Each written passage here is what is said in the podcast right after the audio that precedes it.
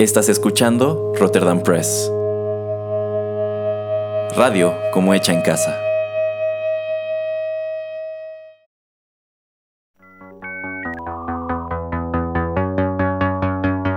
TechPili. El programa en donde analizamos la tecnología de manera relajada y divertida.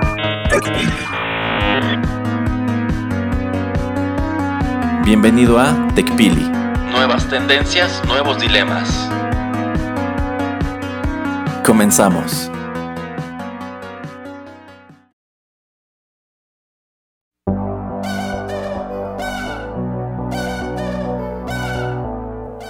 Hola, ¿qué tal amigos? Bienvenidos a la emisión número 27 de TechPili, Nuevas Tendencias, Nuevos Dilemas. Los saluda Juanito Pereira, aquí en compañía de Erasmo. Hola Erasmo, ¿cómo estás? Hola señor Pereira y hola a todos nuestros escuchas.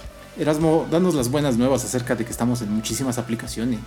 Sí, la verdad es que cada vez pueden escucharnos en más plataformas. Pues empezamos en SoundCloud, de allí nos pasamos a iVoox, posteriormente a iTunes y actualmente ya pueden encontrarnos también en Tuning Radio, en Castbox y en Google Podcasts. Así es, entonces pues tienen muchas opciones para escucharnos, pero no duden en dejarnos algún comentario, alguna reseña pues, en estas aplicaciones. También contáctenos a través de Twitter, de Facebook o pues también los leemos bastante en SoundCloud, donde ustedes quieran.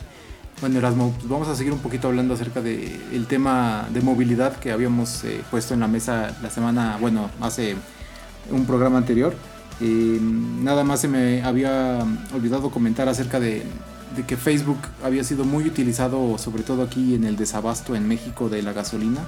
Eh, no sé si tú te metías a consultar, pues ahora sí que para buscar o cazar qué gasolinera estaba abierta.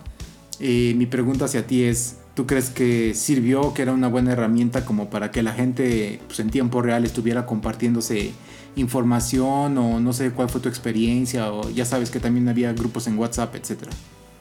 Sí, yo considero que fue una herramienta muy útil y muy interesante durante este rollo del desabasto porque la gente compartía, ah, pues en tal estación si hay combustible, pero a lo mejor nada más hay Magna, o en tal otra si tienen Magna y Premium, en esta nada más tienen Diesel, esta está totalmente cerrada. Ya se está haciendo fila en tal estación porque ya avisaron que va a llegar la pipa etcétera, etcétera. Entonces, la verdad sí fue sorprendente cómo la gente se puso de acuerdo e incluso formaron sus grupitos de, pues a ver, se supone que la pipa llega en la madrugada, pues vamos a ir a formarnos desde las, no sé, 3 de la mañana, un rollo así para, pues no tardar tanto. Eh, también me enteré que esos días a través de la aplicación de Google Maps tú podías encontrar estaciones que estuvieran abiertas y despachando en ese momento, pues para que no anduvieras por la ciudad buscando, sino que pues directamente en tu teléfono, en tu computadora, ya podías darte una idea a dónde tenías que dirigirte. Me parece que esto era también a través de la aplicación de Waze, porque bueno, eh, hace unos años atrás Google compra a Waze entonces creo que a través de Waze es donde tú podías indicar cuál estaba abierta y entonces esto se trasladaba también a los, a los Google Maps, a la aplicación de Google Maps. Entonces pues sí era una manera muy interesante de, compartir información y también esto de pues no tratar de esparcir noticias falsas, pues sobre todo en eso, ¿no? Simplemente había que eh, los administradores de estas páginas hacían mucho hincapié en que pues dijeras la verdad y lo mejor era que mandaras una fotografía para enseñar dónde estabas, aunque fuera eh, fotografía solamente de la fila, pero que mandaras algo. Entonces me hace también importante eso como una manera de confirmar, ¿no? De lo que está sucediendo, porque pues hablar o textear, pues cualquier persona puede hacerlo, pero pues si ya llegas al lugar y en verdad eh, no, no es real, eh, yo sí me enteré mucho en estas páginas que estaban bloqueando gente. También si tratabas así de no sé, tirar un comercial acerca de algún producto o de cualquier cosa, así te, tumbaban, te bloqueaban. Eso está interesante porque también me tocó ver a una página de estas que venden biocombustibles.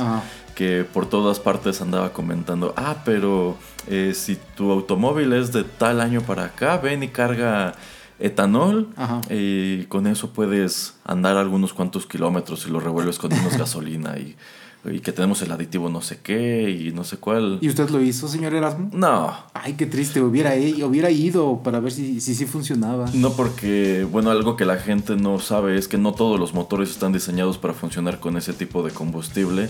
Hay algunos que incluso viene marcado en la carrocería del vehículo que sí puedes hacer una mezcla de gasolina con etanol Ajá. eh, y pues funciona de manera normal, pero si tu motor no está diseñado para eso, pues llevas el riesgo de averiarlo y a la larga te va a salir más caro que cualquier ahorro que pudieras haber tenido respecto a cargar gasolina.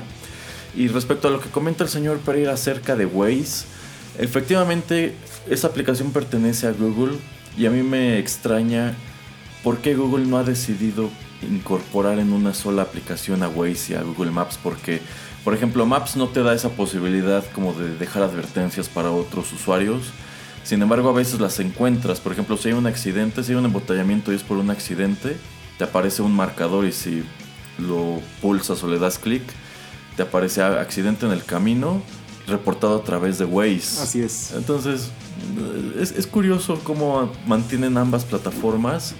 Yo en, la- en lo personal soy más fan de Google Maps, y- pero siendo de la misma empresa yo esperaría que en algún punto dijeran, pues sabes qué, adiós Waze, ya todos, todas estas cosas que tiene Waze se las voy a trasladar a mi propia eh, aplicación. Eh, pues yo especulando, supongo que usan a Waze como su pequeño laboratorio con ideas este, todas locas. Ah, es como el Pan Wonder. Ah, algo así. ok. Yo creo que sí. Yo creo que de esa manera lo utilizan y solamente pues cosas nuevas que quieren implementarlas, eh, pues primero las ponen ahí, ven si funcionan y, y si sí, pues algunas las trasladan y si no, pues adelante la borras y como yo creo que el porcentaje de gente que utiliza menos esa aplicación eh, pues es menor al de, al de Google, eh, Google Maps, pues no hay, no hay tos. Ok, ya. Digo, Sí, pensaría. tiene sentido, tiene sentido. Y bueno, también pensando acerca de esto de movilidad y de lo que platicábamos de transporte público gratis en Luxemburgo, eh, también se me comentaba, se me olvidaba comentar acerca de cómo, en, eh, por ejemplo, hace ya, hace más de 10 años, en, en países como en Alemania y también con lo del desabasto, pues había mucha gente que había, había páginas de internet donde tú podías decir, pues, a ver, eh, yo soy Erasmo y hoy voy a ir de Querétaro a Puebla, pero pues voy solo en el coche. Entonces estoy. Me le caben otras 3, 4 personas. Entonces, si quieren ir conmigo, pues una te va a salir más barato, más barato que irte en camión, más rápido porque pues vas en coche y pues nada más me das a mí el dinero y pues yo veo cómo lo uso, o sea, lo voy a usar para la pues para la gasolina o para la, la cuota de, de la carretera, etcétera. Entonces también estaba yo pensando que ahora con aplicaciones no me he metido a ver, pero siento que también que es una manera eficiente o buena de pues también no tener tantos coches aquí en, en las calles, ¿no, Erasmo? No sé, ¿tú qué piensas? Te digo, es una idea que ya tiene muchísimos años. Eh, ya lo trasladaron a una aplicación en, en Alemania con el mismo nombre de, de, esta, de este sitio de internet. Pero pues es una manera también de ahorrar dinero. Claro, pues tienes que ser eh, un poquito confiado de que la gente pues no está loca o no es alguien que te quiera hacer daño o lo que te robarte o lo que quieras, ¿no? También se basa mucho en la confianza de quién vas a dejar que entre a tu automóvil o, al revés, ¿no? En el auto de quién te vas a subir, porque pues a veces puede ser con, un extraño cualquiera y tú eres, no sé, una chica estudiante de universidad que no tiene dinero y pues este señor puso ahí que tiene su automóvil y pues adelante. En otros países pues es tal vez más fácil confiar en la gente, no sé aquí qué tanto. Entonces esos dos, lo tecnológico y lo de la confianza. Yo vería muy complicado que eso funcionara aquí en México, eh, tomando en cuenta rollos como la inseguridad y efectivamente que pues es muy difícil confiar en eh, ya sea subirte al coche de un desconocido o subir desconocidos a tu automóvil. Em, tengo entendido que en Estados Unidos aún es muy común el autostop, estas personas que pues Sí. van caminando y estiran el pulgar a ver quién se detiene. Sí. Pero aquí es algo muy raro. En México es muy, muy raro encontrar a alguien que haga autostop. Y yo me pregunto si de verdad eventualmente alguien los levanta. Yo conozco un par de extranjeros que vinieron a visitar en agosto y que hicieron eso ahí por San Luis.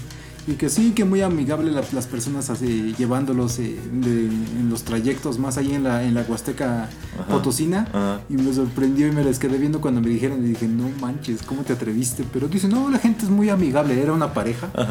Y, me, yo así, ah, pues, pues qué, pues qué bien por ti. Qué bueno que Dios te guardó porque yo no lo haría. Yo, tampoco, no, no, yo tampoco. Mejor camino. eh, digo, o sea, es, la intención de esta aplicación creo que es bastante noble y sí bastante práctica. Eh, porque vamos, muchos viajamos solos en nuestros automóviles y pues un automóvil pequeño por lo regular está planeado quizá para cuatro personas. Entonces, si puedes subir a otras tres y compartir los gastos, tú como conductor pues te ahorras algo de dinero y también los que viajan contigo. Entonces es un escenario en donde todos se benefician. Así es. Pero sí, la, la cuestión de la confianza es, es un problema. Eh, quizá si hubiera una garantía de por medio como sucede con Uber. Sí, o con... Pero es que ya se convertiría en otro tipo de servicio. Porque yo por lo que entiendo, aquella otra aplicación es como, pues, eh, ponerte de acuerdo y hacerlo como de acuates, más que con una finalidad de negocios como es el caso de Uber y Cabify. Debería tener también pues este, la posibilidad de que puedas hacerle reseña al conductor y al usuario, o sea, como para generar un nivel de confianza por lo menos en el rating, ¿no? Así es, porque bueno, es que también estás diciendo que quien utiliza esa aplicación mm, pues es alguien que realiza esos trayectos a menudo, pero eh, quizá también podrías encontrarte el, caso de alguien que realice ese trayecto ocasionalmente y diga, ah, bueno, pues en tal fecha tengo que ir de este lugar a este otro, entonces voy a anunciarme y ya quien quiera acompañarme adelante. Mm, quizá es lo que le falta, como que eh, la perspectiva de negocio que te permita tener una garantía y el conocimiento de que la persona con quien te subes lo hace a menudo. Porque qué tal si nada más es una vez y maneja muy mal o algo así. Entonces no tienes manera de tener un, antecedente o no sé, seguridad, qué sé yo. Sí, así es. Sería tratar de emular lo que ya pues es exitoso en otros lugares. Pero como comentas, si es muy esporádica la manera en que lo hacen o la manera o las veces que lo hacen más que nada pues sí, es, es algo difícil de, emular, pero pues no sé, a mí es nada más una idea que se me había ocurrido y es otro de esos temas que pues, también son ideas sencillas de implementar, o sea, no es tan difícil poder hacerlas, simplemente pues una aplicación o hasta con una página de internet se puede, se puede hacer. Entonces, no sé, a eso los dejamos y si tienen ustedes alguna idea de, esto, pues también comenten, mándenos un comentario y pues eso era todo en movilidad creo por ahora y no sé, Erasmo, alguna otra cosa en movilidad, sino para ir a una pausa. Bueno, solamente agregar que alguna vez me encontré con un grupo en Facebook que era precisamente para que anunciaras este tipo de traslados, que ah. dijeras, ah, pues, saben que yo estoy en Guadalajara y viajo a Morelia tal día, entonces si a alguien le interesa, escríbame. Ah. Entonces nada más ponías como esa información no sé si de verdad les escribieran las personas y efectivamente se, organizaran para pues economizar en sus viajes, pero de que es una buena idea, es una buena idea. Quizá nada más falta encontrar la manera de hacerla 100% viable. Sí, exactamente. Bueno, pues vamos entonces con la primera pausa del programa y ya regresamos.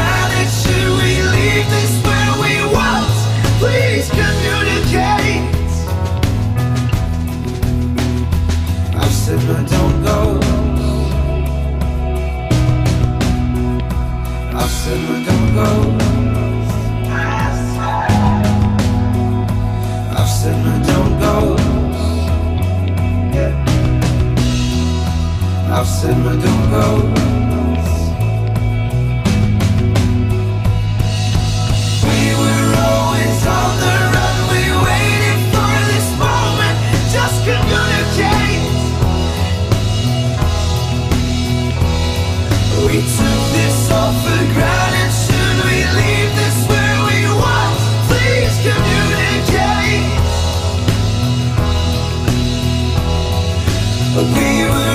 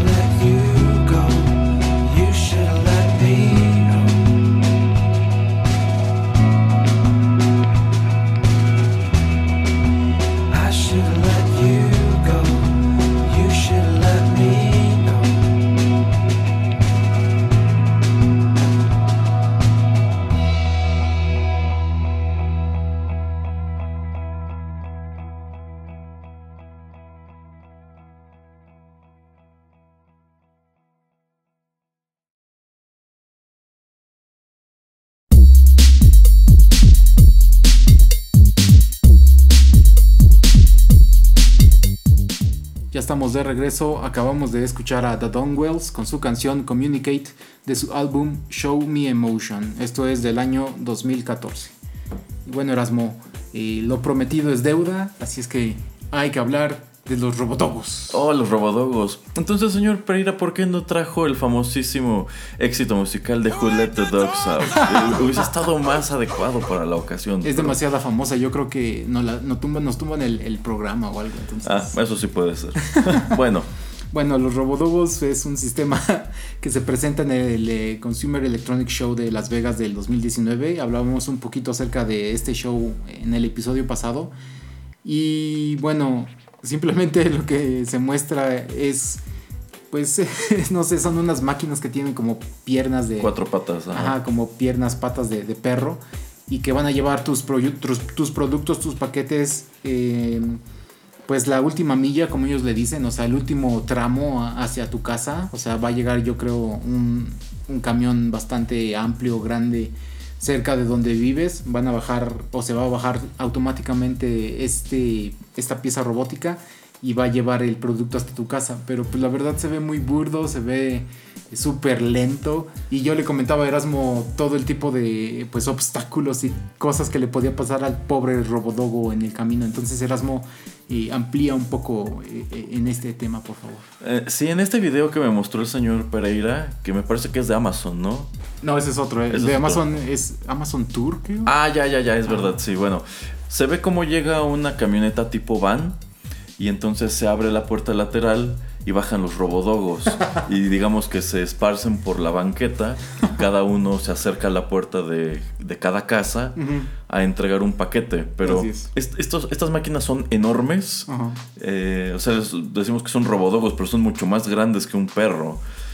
Eh, son muy lentas, muy estorbosas. Se ve que pesan un demonial. Pero suben escalones. Ah, bueno, suben, suben escalones, sí. O intentan. Y pues se supone que todo esto ya es automático. Que la van no tiene tripulante, sino que sigue una ruta predeterminada.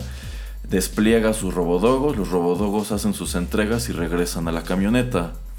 Pero efectivamente te puedes encontrar un buen número de obstáculos. Porque en este video, pues todas estas casas pues es uno de estos vecindarios estereotípicos de Estados Unidos en donde pues está su porche frontal con su jardín y no tienen, digamos, rejas.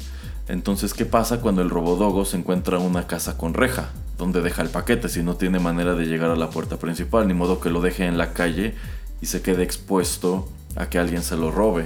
Porque, pues, vamos, tú nunca das a las empresas de reparto ese tipo de información de, ah, es que tengo reja o mm. no sé, es este un departamento o vivo en un tercer piso, qué sé yo. Supongo, espera, ahí supongo que esto van a tratar de, pues, no sé si con inteligencia artificial o simplemente empezando con, este, con Street View para que aunque tú no les digas, pues ya solamente con el Street View pueden ver, ah, pues esta casa tiene o no tiene.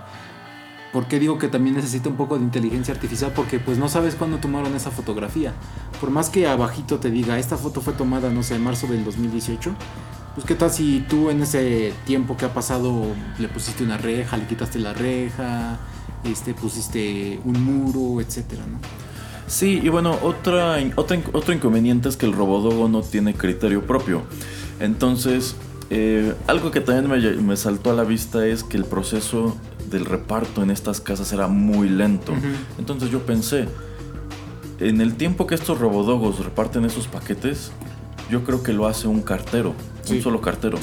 nada más va de puerta en puerta dejando el paquete y se acabó. Eh, y el cartero pues tiene la opción de que, ah, bueno, la casa tiene reja, pero a lo mejor aquí está colgado el buzón y ahí lo puedo meter, pues ahí lo dejo. O si tiene reja, pero a lo mejor alcanzo, no sé, algo que esté adentro, lo puedo arrojar, y no es algo que se rompa, a lo mejor pues nada más se lo acerco o algo así, entonces puede tomar ese tipo de decisiones con el robodogo sencillamente. Quizás se encuentra con el obstáculo y dice entrega imposible y se regresa a su camioneta y pues abortan la misión. sí, efectivamente, o también lo que le comentaba Erasmo es de que qué tal si tiene la persona tiene una mascota, un gato, peor un perro, un dogo de verdad. un real dogo entonces, el, pues el perro no va a saber qué hacer, ¿no? Si no está entrenado a no destruir propiedad privada, pues se va a balanzar contra este robot y quién sabe qué le va a terminar haciendo. Entonces para mí ese es uno de, esos grandes problemas, por, por ejemplo, con, este robot.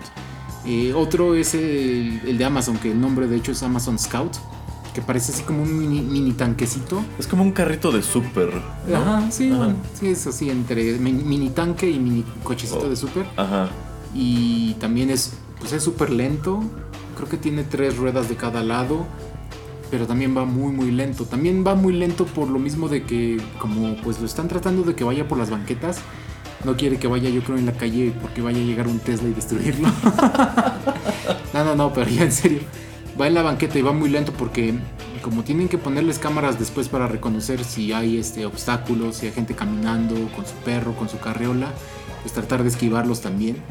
Entonces se me hace también un sistema muy muy lento y se me hace hasta más grande y soso ese tipo de, sistema que presentaron. No sé tú que también viste el video, no sé qué piensas.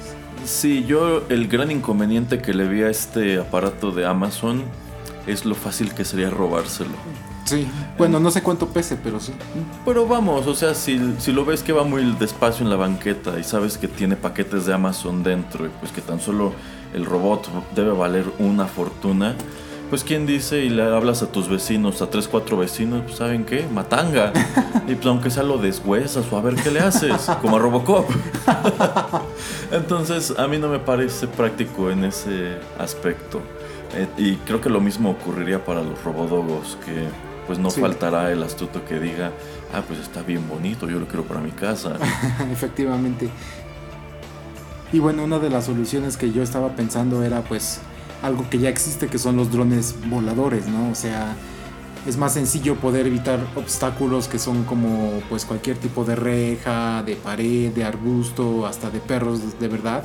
Eh, si eres una persona que quiere o que tiene un patio atrás, pues puedes dejar las cosas atrás, ¿no? O sea, sería muy sencillo que le dijeras al droncito o, en, no sé si tienes un balcón, por ejemplo, o hasta en el techo de tu casa si tienes acceso al techo de tu casa, porque pues no sé si has visto hasta los videos de, más en Estados Unidos se me hace muy raro, que cuando te van a entregar un paquete, aunque no estés, lo dejan y lo dejan ahí enfrente de tu puerta. Entonces, mucha gente lo que hace es ir en su coche y robarse las cosas. Entonces, hay muchos videos de, este tipo de personas que son ladrones, pero pues también se me hace muy extraño. Em, entonces, es una solución que yo encuentro pues más sencilla tampoco es que el dron vaya a tener que estar volando a grandes altitudes, sino lo dejas a, no sé, 5 o 10 metros, 5 metros, eh, un poquito tal vez más para que si pasa un camión de mudanza, que no sé cuánto mide de altura, pero pues que lo puedas eh, eh, evitar.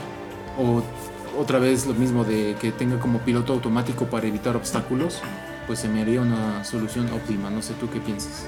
Sí, yo creo que el dron es una mejor alternativa. Y por ejemplo, si ordenas una pizza, puedes dejarla en el techo. Ya tienes tu pizza en el techo como en Breaking Bad. yo pensé que ibas a decir como en los juegos también de las tortugas ninjas, que a veces en los techos, en los techos había, pizzas. también se puede. Mm, y bueno, incluso si hablamos de este combo de la camioneta no tripulada, creo que sería más fácil que trajera encima drones y nada más los despliega. Incluso no tendría que detenerse, sino sobre la marcha los va soltando y solitos regresan a donde se encuentra el vehículo. Y, eso sería mucho más eficiente y más seguro. Sí, de hecho podrías tener la parte, ahora sí que como un quemacocos o la parte de arriba de, la camioneta o lo que fuera pues eh, descubierta y simplemente los drones van llegando y van tomándolos como estas maquinitas donde echabas dinero y la garra eso exactamente algo así más o menos no eh, sí puede ser algo así pero eh, creo que ya le hicimos demasiada tarea al señor Jeff Bezos señor Pereira porque en vista de que abundan aquellas empresas que vienen al podcast de Rotterdam Press a robarse las ideas. Pues la verdad sí se abundan, ¿eh? Sí, la más reciente es Namco, pero bueno. Bueno, nada más para concluir este tema, también otra de las de otra de las soluciones que estaba poniendo Amazon en la mesa era que tú les dieras una llave de tu casa. Ah, caray. que abrieran, dejaran el paquete y ellos cierran cierran con llave. Cuánta confianza, Dios ah, mío. No, sí, ahorita, señor Jeff Bezos, déjeme, voy, con el cerrajero, ahorita la meto en un sobrecito y se la mando allá a Seattle, a su domicilio, que usted tenga llave de mi casa y a ver a, a, qué desconocido se la entrega para que venga a meter mis paquetes de Amazon. Pero volvemos a eso de la confianza, ¿no? Entonces, es que tratando, siendo Amazon, pues tratas de, que la gente pues compre, compre, compre y, que reciba su paquete. Entre más gente reciba su paquete, eh, más feliz va a ser. entre más rápido, más feliz va a ser. Entonces, pues, no sé, es, es raro, ¿no? No, yo no confío en el señor de Amazon. No, le daré llave de mi casa. ¿No confío en el señor Amazon? No, no confío en el señor Amazon. Entonces preferiría así que llegara con un droncito por su balcón. Aunque, por ejemplo, si vives en, en unos departamentos y que en el balcón te, el, droncito subiera y te dejara ahí tu paquete. Mm, eso podría ser, pero aquí ya entras en la controversia de si eso cuenta o no como invasión de propiedad privada. Porque ya hemos hablado antes de que en Estados Unidos, en las ciudades en donde Amazon reparte con drones, hay personas que no están de acuerdo en que sobrevuelen sus propiedades y los derriban. Entonces aquí te encuentras con prácticamente el mismo, el mismo escenario, ¿no? O sea, ¿estás de acuerdo en que el dron entra a ese pedacito de tu propiedad? tus vecinos de abajo están de acuerdo en que el dron de Amazon sobrevuele y a lo mejor trae una cámara y los espía mientras sube. Así es. Digo, podemos ver un poquito acerca de esto en eh, la temporada número 18, episodio 5 de South Park, que creo que se llama The Magic Bush. The Magic Bush, ajá. Erasmo, este, explícanos un poquito antes de ir al, corte. Bueno, es que sucede que eh, Cartman y Butters, eh, utilizan sin permiso el dron del papá de Butters y lo usan para espiar a los vecinos y espían a la mamá de Craig, mientras se está cambiando, entonces la graban desnuda. Eh, y hacen viral el video de la señora mientras se está cambiando y esto desata una especie de frenesí por los drones porque los adultos de South Park deciden que pues, los drones son una amenaza porque violaron la privacidad de la señora. Entonces ahora necesitan una policía de drones, pero cuando la policía de drones no funciona, llega el ejército de los drones y de pronto todo South Park está lleno de, drones. Y, e incluso los drones del ejército son se pueden espiar por las ventanas y ya está una situación totalmente fuera de control. sí, se los recomendamos. Es, estaba muy chistoso, ¿no, Erasmo? Sí, está muy padre el episodio. Exactamente. Bueno, vamos con un corte, ya regresamos.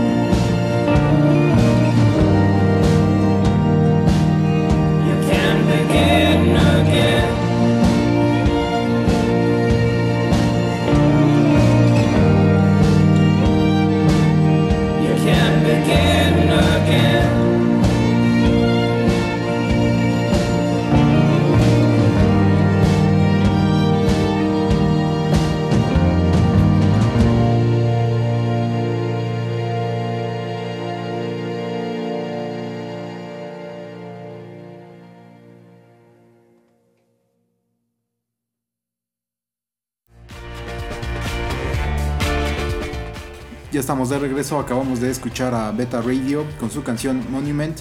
Esto sale en su álbum Colony of Bees del año 2014.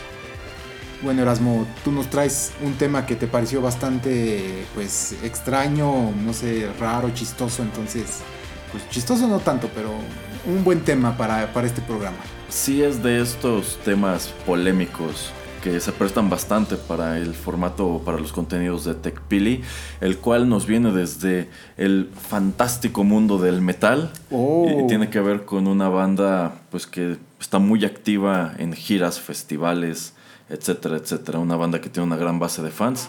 Se trata de Arch Enemy, eh, quienes eh, entraron en una controversia pues considerable el pasado diciembre a causa de una fotografía que le toman a Alisa White, la cantante de la banda, en un festival que tuvo lugar en Holanda en el verano pasado. Así es. Y bueno, ¿esto a qué se debe? Pues normalmente cuando son conciertos, cuando son festivales, ya saben, hay un espacio entre el escenario y el público. Y por lo regular en este espacio que le llaman el foso, hay prensa, hay fotógrafos, hay personas que están autorizadas a estar allí, pues para cubrir el evento. Y uno de los fotógrafos que estaban presentes en ese concierto de Arch Enemy se llama o firma como Jay Salmeron sus fotografías. Y en vista de que es un fotógrafo que está muy activo en festivales y en conciertos, pues él comparte estas imágenes a través de Instagram, lo cual pues le permite mostrar su trabajo y digamos que de cierto modo promociona a estas agrupaciones, ¿no? Entonces él toma una fotografía de Alisa, la coloca en Instagram y él comenta que es muy común que vayan a Instagram y se roben sus imágenes, que para el club de fans, que para no sé qué, que la misma banda las comparta, etcétera, etcétera. Sin embargo, una de las cuentas que compartieron esa fotografía es la empresa que fabrica los atuendos que viste a Lisa durante los conciertos. Entonces ellos la ponen en su propia cuenta de Instagram sin darle crédito y colocan un enlace a su tienda en línea, diciendo, prácticamente diciendo, pues mira, a nosotros hacemos este tipo de prendas, si te gustan aquí las puedes comprar. Sí, toda la merch que es del, del, grupo, ¿no? De la agrupación. Puedes comprarla en esta página. Así es. Entonces este chico Salmeron eh, decide interponer una queja eh, con Instagram diciéndoles, pues esta empresa de ropa se robó mi imagen y la está utilizando con fines de lucro. Eh, y la banda, Arch Enemy, decide intervenir. Y ellos dicen que el fotógrafo se está pasando de listo porque la empresa de ropa está compartiendo la imagen inocentemente, sin, ningún. no están vendiendo nada. Este, entonces él debería sentirse agradecido de que le están dando exposición a su, a su trabajo, ¿no? De que la, la casa que viste a Elisa White está, está mostrando su fotografía. Pero como dices, o sea, ni lo acreditan, o sea, no dicen foto tomada por, que, o sea, que es todavía lo peor. Y la empresa de ropa, como para enmendarlo, nada más edita el, el, caption y le pone a fotografía de fulano de tal, pero él dice, es que ese no es el meollo del asunto. El meollo es que yo no estoy vendiendo nada y tú, está, y tú sí estás vendiendo algo con mi fotografía. Así es. Pero la banda siguió metiendo sus narices. y pues ellos lo manejaron tipo, es que no, es, una fotografía nada más, no están vendiendo nada. Pero es que la cuenta del fabricante de ropa es una cuenta netamente comercial que muestra productos y que por todas partes pone enlace a su sitio y a su tienda. con, fin de, con fin de lucro. Sí, o sea, el fin de lucro allí está. Entonces, eh, la banda prefirió ponerse del lado de su proveedor y tomaron la decisión de prohibirle a este chico Salmeron que volviera a aparecerse en sus conciertos y que les tomara más fotografías. Y pues esto se hizo una especie de chisme local, algo que fue creciendo, llegó a algunas revistas de música, algunos tabloides. Eh, y a pesar de que yo me imagino que la banda creyó que los fans se pondrían de su lado, sus propios fans se pusieron del lado del fotógrafo. Y también otros fotógrafos que pues van a tours y todo esto. gente que profesionalmente se dedica a tomar fotografías de, pues, de bandas o de cantantes, artistas, etcétera, pues también este, hicieron mucha campaña tratando de pues, proteger esto, ¿no?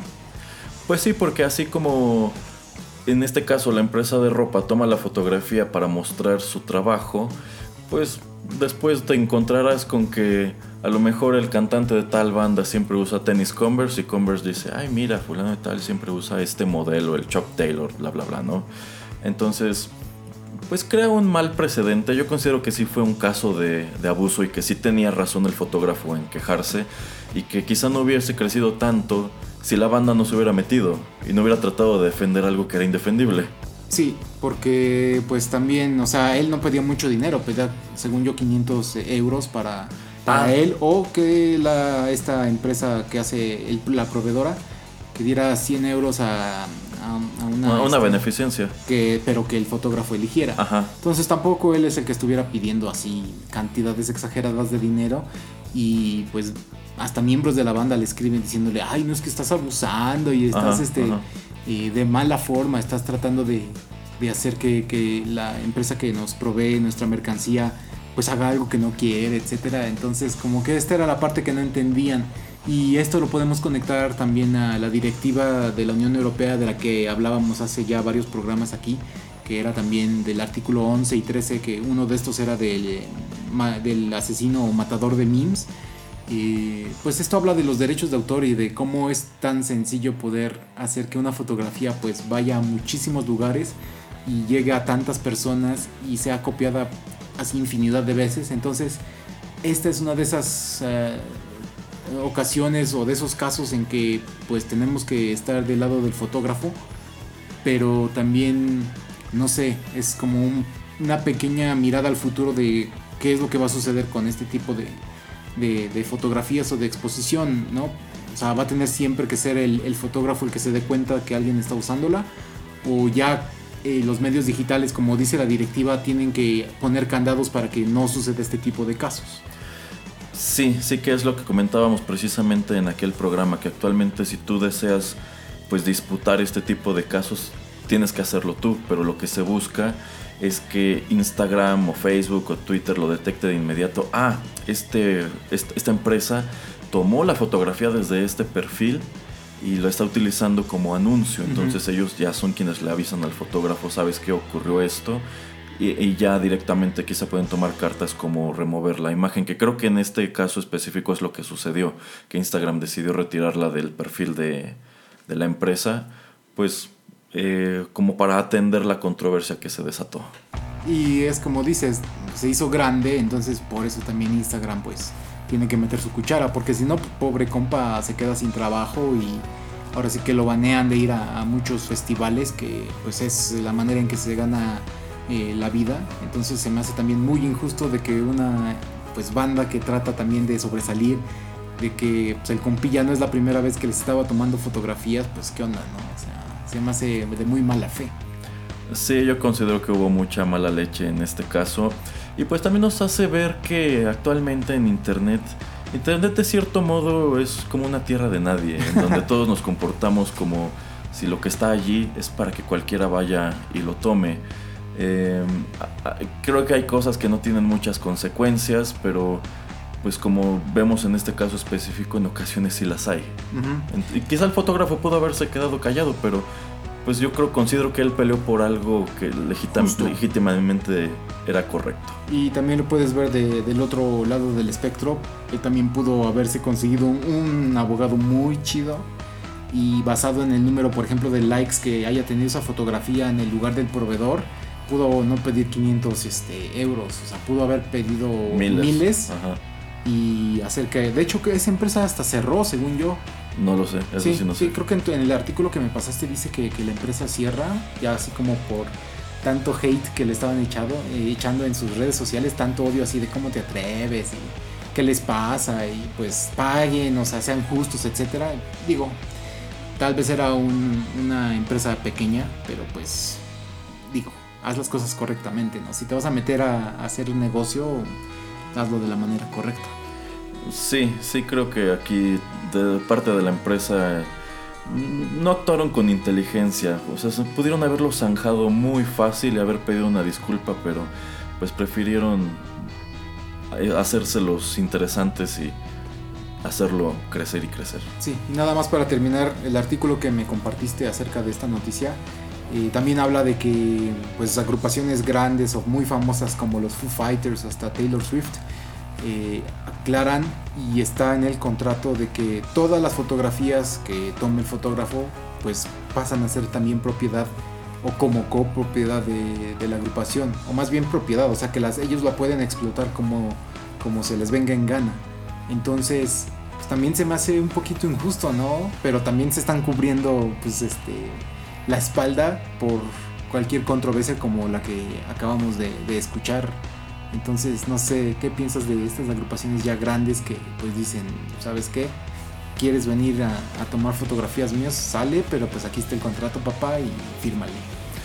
Bueno, es que allí estamos diciendo que ellos mismos están eligiendo a su prensa. Entonces, pues en un festival, me imagino que las bandas no tienen control de quién está en el foso tomándole no las fotos. No sé, yo creo que o sea, si, tienes, si tienes, un buen agente, aunque sea un festival, yo creo que a todos, por ejemplo, y tal vez no por festival, pero sí tal vez por agrupación así de, ah, este, tú vienes al festival que dura tres días para tomar fotografías, sí, pues ¿qué crees? Los Foo Fighters están el sábado, entonces si vas a tomar fotos, aquí está, o sea, vas a estar aquí, por si tomas o no tomas, aquí está el contrato de Foo Fighters. Y estableciendo que todo lo que tú tomes también ya pasa a ser propiedad nuestra. Bueno, pero es que allí habiendo una advertencia, el fotógrafo sabe si le entra o no. Pero en el caso de Arch Enemy seguro no había tal cosa. Entonces todos los fotógrafos que están allí eh, no, se imaginan que este tipo de cosa pueda suceder. Pero no ves que se vayan ya a inclinar, aunque seas una, una agrupación pequeña, yo creo que ya todos se van a inclinar a hacer un contrato. Que es, yo creo, no va a ser tan, tan padre para los fotógrafos, ¿no? O sea, también te va a limitar la manera en que como lo que estamos diciendo, o sea, ay, es que yo tengo un acuerdo con este proveedor, entonces como pues, yo le estoy dando permiso al proveedor, tu fotógrafo ya no puedes meter mano, ya no vas a ganar nada, también se me hace injusto, pero siento que aunque seas una banda que va, va comenzando, si tienes alguien que te asesore bien, vas, vas, como fotógrafo vas a perder mucho. Puede ser, puede ser. Eh, como se está complicando bastante este asunto de las propiedades a través del Internet, creo que esto apenas es el comienzo y eventualmente nos encontraremos otro tipo de problemáticas. Pues sí, extraño y interesante también este tema. Bueno, vamos eh, con la última pausa, ya, ya regresamos al último bloque de TechPili.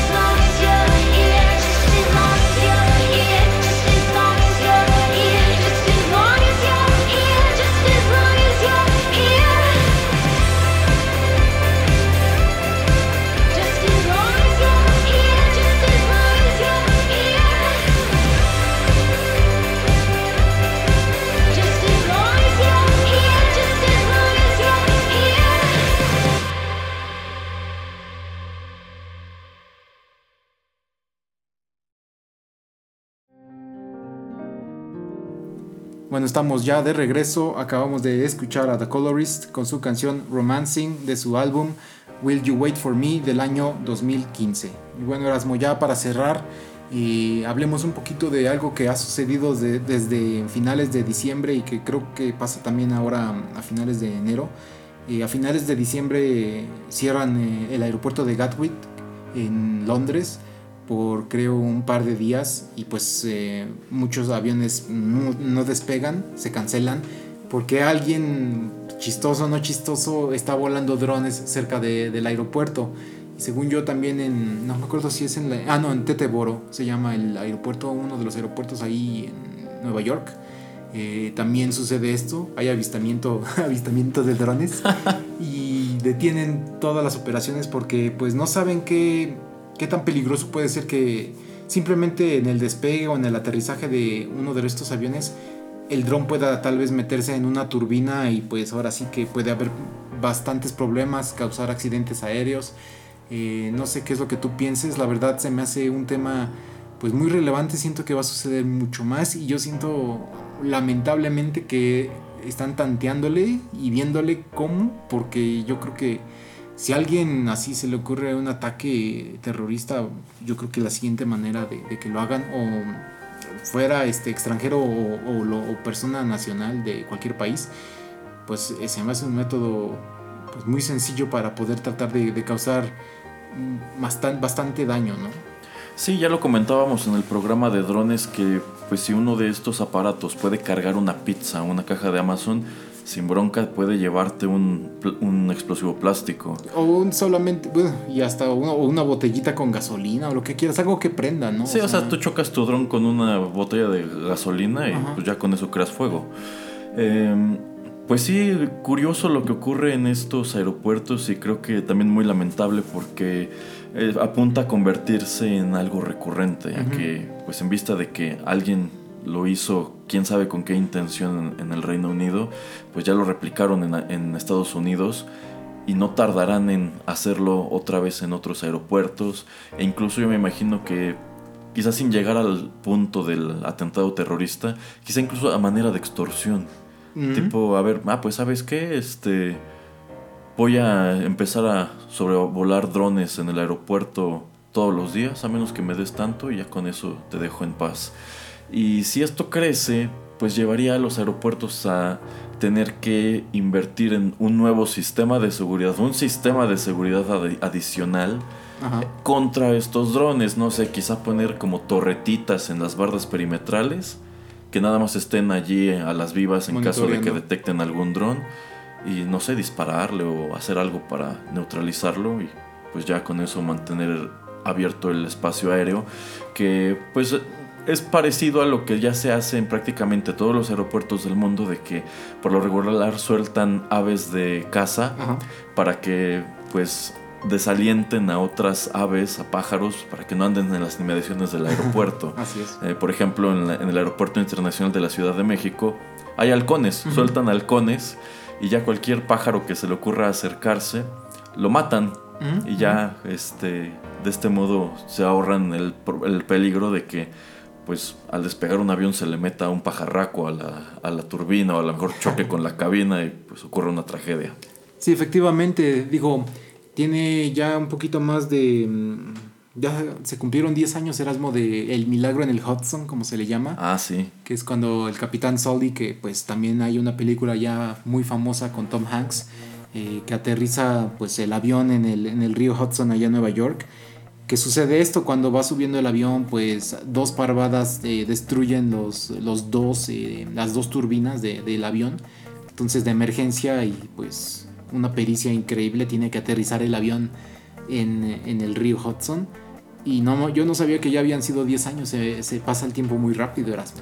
Sí, que bueno, cuando ocurre esto es denominado así el milagro del Hudson y después le hicieron la vida imposible un muy buen rato al piloto. Cuando pues yo considero que eh, él no tuvo la culpa. Pues no. O sea, a fin de cuentas, pues, ok, sí está este sistema para evitar que haya pájaros en la zona, pero jamás va a ser una garantía al 100%. Así es. Entonces, pues sí, fue un accidente. Este hombre, pues, salvó a todas esas personas. Así es. Y, pues, en lo que respecta a su historia personal, a mí me parece lamentable todo lo que le pasó después. Sí, creo que hasta lo obligan casi casi a retirarse, ¿no? O sea, es, uno de los últimos vuelos que hace. Sí, sí, es muy, muy triste en ese sentido, pero bueno, ya estaba casi, creo, llegando a la, edad del retiro. Entonces, pues bueno, eh, se hizo famoso, ¿no? Tuvo sus 15 minutos y como decimos, si eso pasó hace 10 años, pues ahora, ¿quién no te dice que tengan una de estas parvaditas, pero ahora de drones? No sé si viste, creo que fue en los últimos Juegos Olímpicos y también en alguna de estas celebraciones del año chino donde hay drones súper pequeñitos que ya hacen hasta figuras y letras y todo. Son súper pequeñitos, entonces eh, pues ya digamos eh, estaban siendo programados para hacer cosas más inteligentes, entonces uno nunca sabe qué es lo que puede suceder, ¿no? Entonces pues son temas relevantes que nos gusta traerles. Así es. Bueno, eh, nada más antes de que se me olvide también en Europa en lo de movilidad eh, para desincentivar el uso del automóvil en ciudades. Eh, por ejemplo, si ustedes quisieran llegar a Ciudad de México, no solamente hay, hay, cuotas en las carreteras, sino que te cobran un impuesto por entrar con automóvil a la ciudad. O sea, hay cámaras que están tomándole fotografía a tu placa y pues literalmente te llega tu, tu pues este, tu cuenta a tu casa y diciendo, hola, entraste el día de ayer a la Ciudad de México, nos debes 50 eh, pesos de impuesto. Muchas gracias por pagar y así te lo van cobrando cada vez que lo vas usando para desincentivar.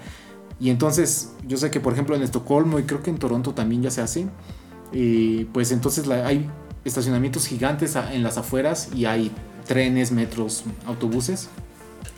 Y es lo que hace la gente, llega, te estacionas, creo que es hasta gratis o te sale súper barato, pues te subes al transporte público y ahora sí para adentro. Entonces también esto mantiene mejor calidad del aire en las ciudades. Y simplemente, pues Erasmo, ¿qué, qué piensas acerca de, eso? Que también ya tiene más de 10 años que se hace en otras ciudades creo que es una buena idea, una buena estrategia para... Para cualquier ciudad. Para, para, cualquier ciudad. Por ejemplo, yo lo que leí del caso de Estocolmo es que se hacían muchos embotellamientos en los puentes porque a ciertas horas pues todo mundo salía del trabajo o entraba al trabajo y pues venía a empeorar la, la situación que había muchas personas que cruzaban estos puentes porque iban al otro lado por ocio nada más. Entonces, eh, pues deciden cobrar un peaje por utilizar estos puentes y con esto las personas que no tenían a qué ir dejaron de ir y con esto ya aminoraste un poco la carga de, automóviles. Em, considero que es astuto por un lado y seguramente impopular por el otro porque en primer lugar las personas, bueno hay muchos automovilistas que no están conformes con pagar este tipo de cuotas. Y por otro lado quizá los mismos comercios digan es que con esto están desincentivando a nuestros clientes y la gente ya no querrá venir a esta área, entonces pues qué pasará con nosotros.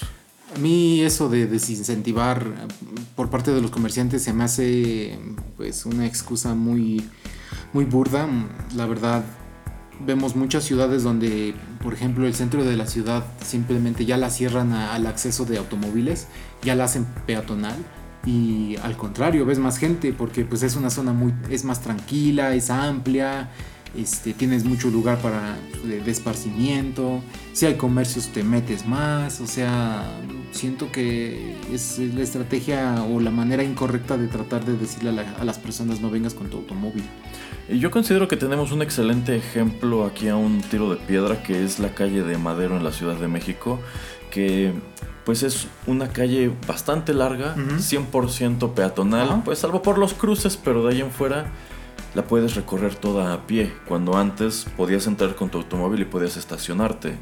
Pero ya tiene varios años que no es así y pues ustedes pueden constatarlo. Siempre está llena. Siempre está llena. De todas las calles del centro de la Ciudad de México, la que siempre está llena de gente es Madero. Y yo considero que si de pronto se les prendiera el foco y dijeran, pues sabes que la del otro lado, donde está este, el Sanborns de Casa de los Azulejos, también vamos a cerrarla, yo creo que ocurriría exactamente lo mismo. La gente empezaría a preferir caminar por allí y ya con eso le quitas mucha carga a este cruce enfrente de, de Bellas Artes y la Torre Latino. Eh, y sí, no se tradujo en que, ay, pues como ya no puedo pasar con mi coche, ya no voy a Madero. Ahora va más gente. Así es. Efectivamente, entonces también lo mismo con los domingos de que cierran en, en México, en Guadalajara y en otras ciudades. Eh, también para que pues sea simplemente vayas a caminar o en bicicleta, es, es, muy buena idea. Digo, si el comercio o si eres un restaurante o no sé, puedes vender jugos o frutas, desayunos, yo creo que mucha gente que va a este tipo de, de lugares para hacer un poco de ejercicio, sí, al final pues llegaría a tu, a tu comercio, se sentaría un ratito, se desayuna algo y se va, ¿no? Entonces, son ideas que simplemente necesitan ser implementadas y, y la gente se da cuenta de que funcionan, la, también la, las demás personas pues les gusta, es hasta como cierto tipo de curiosidad, vas, y lo haces una vez, tal vez por curiosidad, pero ya la segunda tercera lo haces por gusto. Así es, además, pues aquí cabe recordar aquella legendaria frase que afirma que si lo construyes ellos vendrán. Yo considero que e, e, es justo lo que sucede.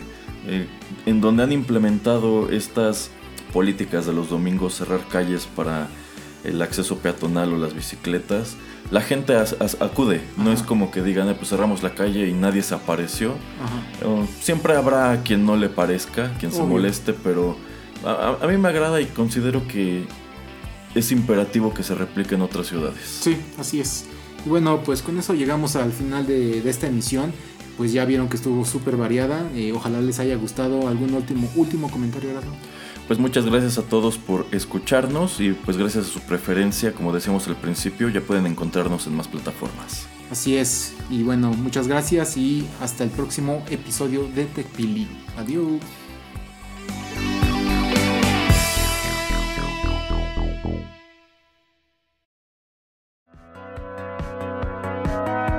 Esto fue TechPili. Nos escuchamos en la próxima emisión para continuar la charla y el análisis de todo cuanto a tecnología se refiere. Te esperamos aquí, en Rotterdam Press.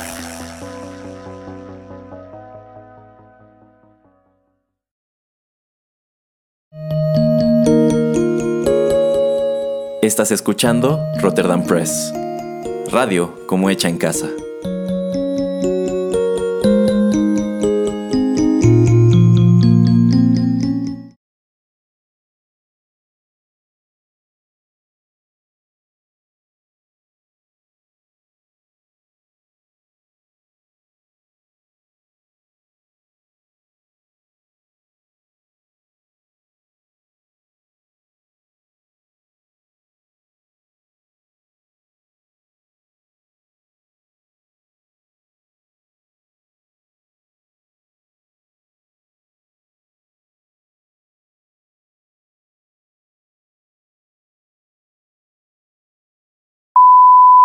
Hola amigos, ¿qué tal? Bienvenidos a la emisión número 27 de TechPili, nuevas tendencias, nuevos dilemas, los salidos, los...